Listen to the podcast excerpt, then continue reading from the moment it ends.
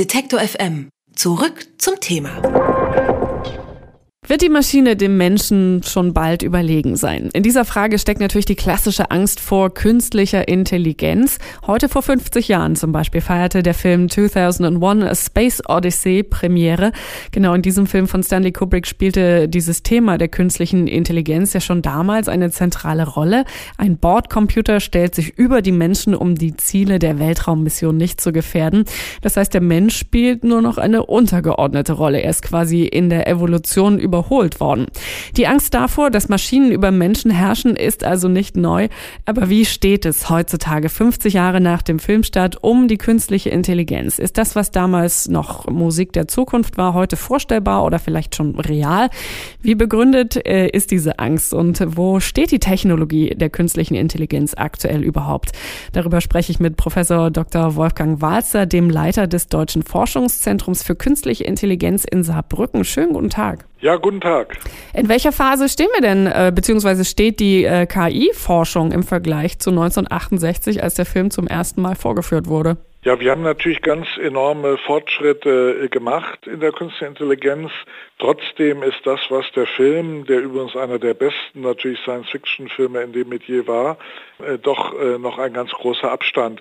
Also so etwas wie dort der Computer Hell, der ja immer wieder zitiert wurde, können wir uns heute noch nicht vorstellen. Allerdings ist die ganze Sprach äh, Verarbeitung, die ja in dem Film auch eine Rolle spielt, dass man sich mit diesem Computer auch in Sprache unterhalten kann, dass er selbst auch gewissermaßen schon Emotionen äh, zeigt in seiner Stimme. Äh, das ist heute möglich geworden und die Sprachverarbeitung, Sie kennen das ähm, von Systemen wie Siri auf den Smartphones oder Google Home, äh, Alexa, das klappt heute doch schon ganz gut und das hätten wir wirklich vor 60 Jahren, als es mit der künstlichen Intelligenz gerade losging, nicht geglaubt. Ich selbst mache das seit 40 Jahren und bin immer wieder auf der einen Seite erstaunt, was meine Kollegen und ich da alles bewerkstelligen können mit künstlicher Intelligenz. Auf der anderen Seite sage ich, je mehr ich mich damit beschäftige, umso mehr kriegt man auch Respekt vor der menschlichen Intelligenz, denn wir sind noch ganz schön ent, äh, entfernt. Das bezieht sich hauptsächlich noch auf die emotionale und soziale Intelligenz. Äh, unsere Fußballroboter zum Beispiel, die geben nie den Ball ab und spielen sehr asozial. Die wollen immer selbst das Tor äh, äh, schießen und es ist ganz schwer, solchen Robotern auch etwas soziales Verhalten beizubringen. Nur als Beispiel. Sie haben Hal, diesen Bordcomputer, gerade schon ähm, erwähnt. Er stellt sich im Film ja gegen äh, seinen menschlichen Piloten mit dieser berühmten Aussage, sorry Dave, I'm afraid I can't do that. Verweigert er ja dann die Befehle, weil äh, die Maschine die Mission in Gefahr sieht. Daher kommt ja so ein bisschen ne, die Angst, dass wir die Kontrolle äh, verlieren. Ist denn das überhaupt realistisch? Also so bald ja wahrscheinlich nicht, haben Sie eben schon gesagt, aber so generell? Ja, also im Prinzip gibt es ja kein Naturgesetz, was das ausschließt. Äh, es ist natürlich absolut nicht unsere Absicht in der künstlichen Intelligenzforschung, denn wir bauen ja Systeme, die dem Menschen äh, assistieren, das heißt digitale Helferlein sozusagen, die die Defizite, die der Mensch ja hat in seiner Intelligenz, überwinden, indem sie seine Intelligenz quasi verstärken, aber auch seine physischen Kräfte verstärken, aber auf keinen Fall ihn bevormunden oder gar völlig ersetzen wollen. Wir nennen das ja die Angst vor dem Kontrollverlust und wir haben gerade mit dem Unterstützung des Forschungsministeriums nochmal ein großes Projekt gestartet, wo es darum geht, wie kann eigentlich zwischen dem Mensch und der Maschine die Kontrolle aber in einer Weise, die dem Menschen passt, übergeben werden. Natürlich wollen wir auch die Kontrolle ab und zu mal abgeben an die Maschine. Also denken Sie ans, ans autonome Auto. Es bringt ja nichts, wenn ich mich nicht darauf verlassen kann. Ich möchte ja, nachdem ich vielleicht ein Bier zu viel getrunken habe, dann trotzdem noch von meinem Auto autonom, also ohne, dass ich selbst fahre, nach Hause gebracht werden. Da müssen wir schon die Kontrolle abgeben. Nur, wenn ich sie dann aus irgendeinem Grunde dringend zurückhaben will, dann muss das funktionieren. Und da war ja bei Hell leider die Situation Situation gegeben, dass sich das System verweigert hat. Wenn wir bei der Fiktion noch mal ein bisschen bleiben, wenn wir jetzt mit dem Film gestartet haben, Isaac Asimov ist ja auch ein ähm, Sachbuchautor und Science-Fiction-Autor. Ähm, der hat in der Kurzgeschichte 1942 Regeln aufgestellt für Roboter ja. und da war die wichtigste von, dass kein menschliches Wesen wissentlich verletzt werden dürfte oder dass eine, eine Maschine, ein Roboter zulassen dürfte, dass äh, ein Mensch verletzt wird. Sie sagten vorhin, es gibt ja eben keine natürliche Regelung, aber es gibt die Möglichkeit, solche ähm, Sicherheitsprotokolle sozusagen einzuprogrammieren? Ja, auf jeden Fall. Also diese berühmten Regeln, äh, die haben wir natürlich schon sehr früh, als das Buch rauskam, auch wirklich im System berücksichtigt. Ich habe das selbst äh, in meiner Zeit, als ich noch in den USA gearbeitet habe, auch schon in die Systeme reinprogrammiert.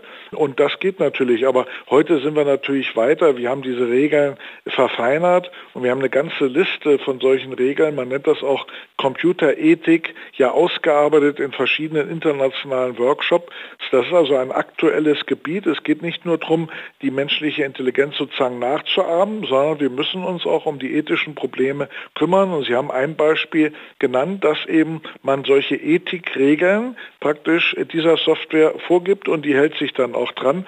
Da gibt es sehr viele Beispiele, dass das auch ganz gut funktioniert. Wir werden also auch beim autonomen Fahren natürlich sehr viele Regeln, nicht nur die Verkehrsregeln, sondern auch, wie man sich vernünftig im Straßenverkehr verhält, natürlich dem System mühsam beibringen müssen. Sie haben vorhin schon ähm, zwei große Bereiche erwähnt, wo künstliche Intelligenz auch heute in unserem Alltag schon ähm, eine Rolle spielt. Sprachsteuerung tatsächlich schon täglich spürbar, autonomes Autofahren vielleicht noch nicht ganz, aber doch so, dass man täglich auch drüber lesen kann und drüber spricht. Welche Bereiche gibt es denn noch, wo wir jetzt schon künstliche Intelligenz finden oder vielleicht gar nicht wissen, dass es sie schon gibt?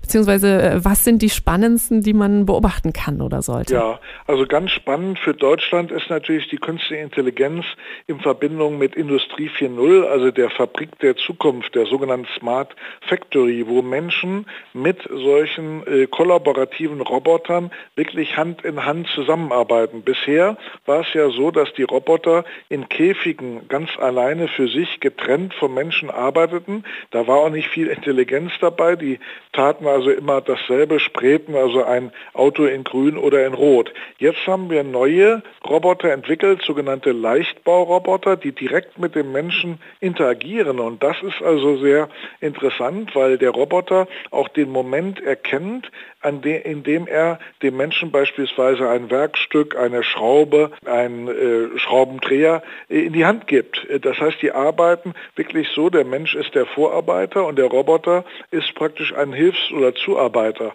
Und äh, um dieses zu tun, muss der Roboter ja dem Menschen sozusagen immer in seiner Aktivität beobachten und im richtigen Moment das Richtige tun, wie ein guter Assistent. Und da sind wir jetzt dabei, das klappt schon ganz gut, wird auch in einigen Firmen wie beispielsweise ähm, große Automobilhersteller, BMW, Audi, VW eingesetzt. Und jetzt geht es aber noch einen Schritt weiter. Wir arbeiten jetzt gerade daran, dass wir Teams von Robotern, also sagen wir mal drei verschiedene Roboter mit verschiedenen Kräften und verschiedenen Fähigkeiten mit vier oder fünf Menschen in einem Team zusammenarbeiten lassen.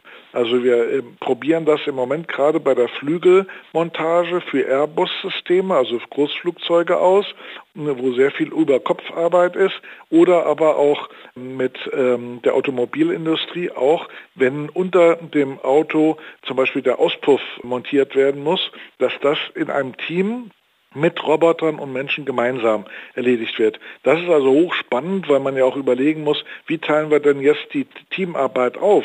Also ein Team muss sich ja selber organisieren und da spielen die Roboter dann auch eine ganz große Rolle. Ist die menschliche Angst gegenüber künstlicher Intelligenz berechtigt? Und wo steht diese Technologie eigentlich? Wo steht die KI 50 Jahre nach Veröffentlichung des Films 2001 A Space Odyssey? Darüber haben wir gesprochen mit Wolfgang Walster, dem Leiter des Deutschen Forschungszentrums für künstliche Intelligenz in Saarbrücken. Ich bedanke mich ganz herzlich für das Gespräch.